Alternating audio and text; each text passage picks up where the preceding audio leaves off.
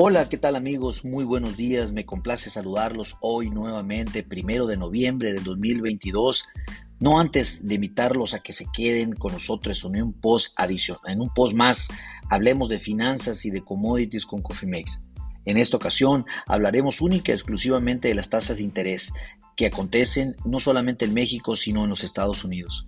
Les comento que los rendimientos de los bonos de los Estados Unidos presentan movimientos mixtos esta mañana, sin embargo mantenemos, como lo hemos indicado, una tendencia alcista, eh, no solamente para la jornada del día de hoy, la cual ya tiene un, grado de volatilidad interesante, sino que sin lugar a dudas eh, la Fed de los Estados Unidos eh, va a tener una reunión de política monetaria en esta semana, la cual sin lugar a dudas pensamos que va a subir su tasa de interés probablemente entre 0.5 y 0.75 puntos adicionales.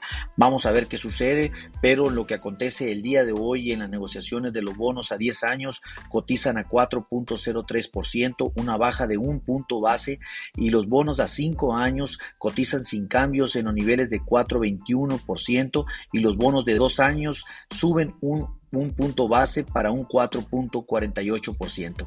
¿Qué acontece con los bonos eh, mexicanos? En la jornada de ayer vimos un alzas en los bonos, en los bonos eh, los cuales eh, el, el, el, DC24 cotizó a niveles de 6 a 10.16%, el bono JN27 subió 5 puntos base para un 9.76% y el bono MY31 subió 11 puntos base para un 9.87. Sin lugar a dudas, las bases, eh, en este caso, eh, las tasas, en este caso de corto plazo, sí representan una, eh, una volatilidad interesante, están reaccionando a los cambios y a las tendencias de las políticas monetarias de México y de los Estados Unidos. Vamos a ver qué acontece en este mes de noviembre Esperamos un alza nuevamente en nuestra tasa de interés, eh, probablemente de alrededor entre 75 puntos base también, para llevar nuestra tasa de referencia a niveles de 10. Y los Estados Unidos, sin lugar a dudas,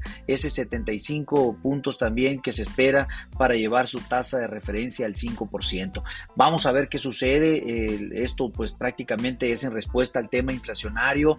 Vemos que en los Estados Unidos no ha cedido la inflación, en Europa no ha cedido la inflación, México como que tuvo un stand-by en el tema inflacionario. Sin embargo, pues necesitamos la evaluación de otro periodo para determinar un stop a la inflación. Vamos a ver qué sucede. Ojalá también en los Estados Unidos las cosas mejoren, ya que eso detendría el alza de las tasas de interés por parte del gobierno de los Estados Unidos.